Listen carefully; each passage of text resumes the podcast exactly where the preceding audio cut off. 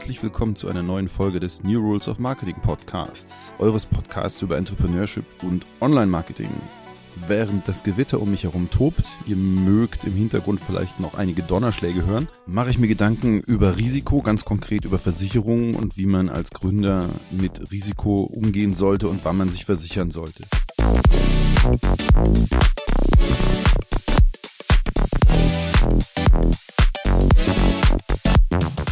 Ja, Versicherung oder nicht. Erstmal das grundsätzliche, Versicherungen kosten natürlich Geld, deswegen haben Gründer durchaus die Tendenz, sich nicht zu versichern. Aber gehen wir mal ein bisschen in die Versicherungstheorie. Eine Versicherung ist dafür da, dass ihr euch versichert, wenn der Schaden, der eintritt, größer ist, als ihr zahlen könnt. Will heißen, der Schaden tritt ein und ihr geht insolvent. Und deswegen ist zum Beispiel die Haftpflichtversicherung auch ziemlich wichtig, denn der Schaden, der eintreten kann, wenn ihr jemanden umfahrt, jemanden in anderer Weise verletzt, dass ihr, ähm, dass der zum Beispiel ums Leben kommt, dann habt ihr riesige Höhen an Schadensersatzforderungen zu leisten und das kann euch natürlich in Insolvenz treiben. Jetzt erstmal noch ein kleiner Disclaimer, also ich habe nichts mit Versicherungen zu tun, ich habe auch wenige und ich verkaufe die nicht. Es ist halt nur eine Sache, bestimmte Sachen braucht man und deswegen wollte ich diese Episode darüber machen.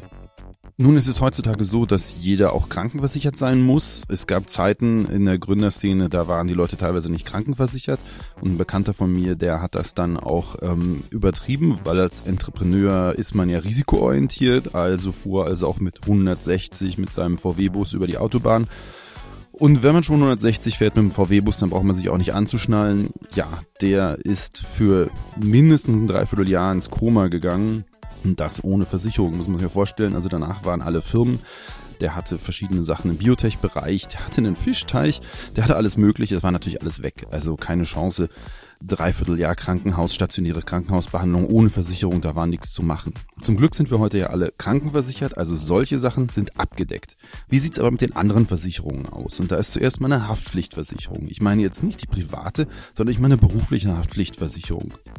Und da müsst ihr euch einfach Gedanken machen, was ist denn der Schaden, der eintreten kann. Also ganz konkret, habt ihr Mitarbeiter, habt ihr keine Mitarbeiter, ist schon mal ein Unterschied. Also wenn ihr Mitarbeiter habt, dann habt ihr natürlich auch für andere Leute eine Verpflichtung.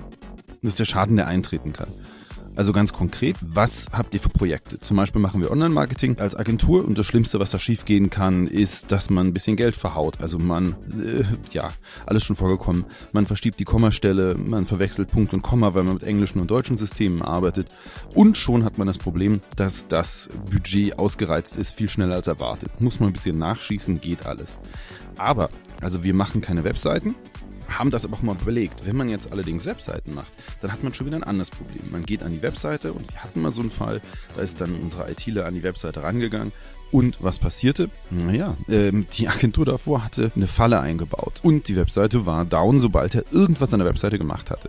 Zum Glück könnte er alles zurücksetzen, aber wenn man dann in dem Moment dem Kunden die Webseite vom Netz nimmt, und dann kann er nicht verkaufen. Und dann kann es schon sein, dass er einen verklagt. Natürlich könnte man dann auch die andere Agentur verklagen, wie in unserem Fall, aber erstmal muss man natürlich vorstrecken.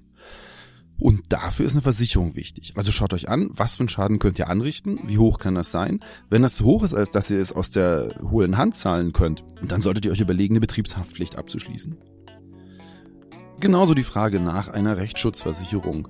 Also Rechtsschutz braucht man, braucht man nicht, ist die Frage, was passiert denn? Ihr postet im Internet, ihr postet Bilder, okay, ihr könntet verklagt werden. Naja, was kostet so eine Versicherung?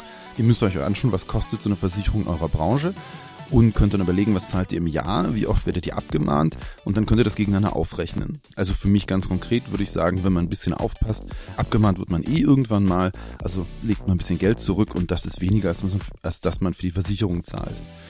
Wenn man jetzt aber mit Kunden in Probleme gerät, dann ist die Frage, nun ja, ähm, dann braucht man vielleicht doch andere Anwälte. Noch besser, man gerät mit großen Kunden in ähm, Konflikte. Also ihr handelt mit DAX-Unternehmen, dann solltet ihr schon eine gute Versicherung haben, weil die haben eine Rechtsabteilung, die haben natürlich ganz andere Möglichkeiten. Also ihr seht, Abwägen ist bei Versicherungen ziemlich wichtig. Es geht eben einfach darum zu wissen, was ist der Worst Case und kann man diesen Worst Case leisten.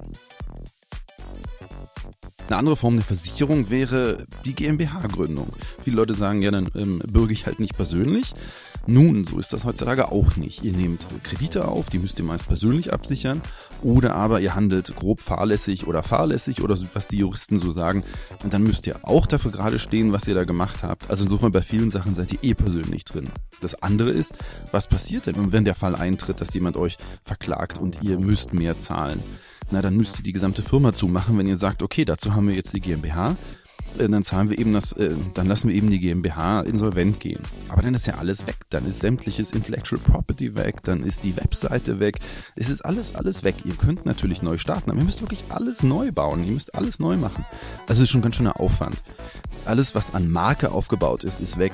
Also die Frage ist wirklich, lohnt es sich eine GmbH-Pleite gehen zu lassen? Also im Zweifel meistens nicht. Nun, also das Grundsätzliche ist, was ich euch hier klar machen wollte, ist, auch Versicherungen sind eine marktwirtschaftliche Sache. Man muss sie nicht abschließen, wenn man sie nicht braucht.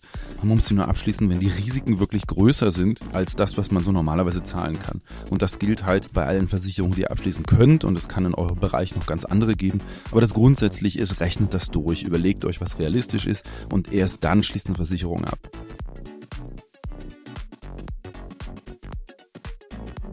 Das zum Thema Versicherung, Risiko, ja, wo man, äh, worauf man eben kommt, wenn man so im Gewitter sitzt. Schön, dass ihr dabei wart. Schön, dass ihr beim Podcast reingehört habt. Ich würde mich freuen, euch hier wiederzusehen. Am leichtesten, na klar, das wisst ihr, könnt ihr das, wenn ihr den Podcast abonniert. Dann bis zum nächsten Mal, euer Dietmar.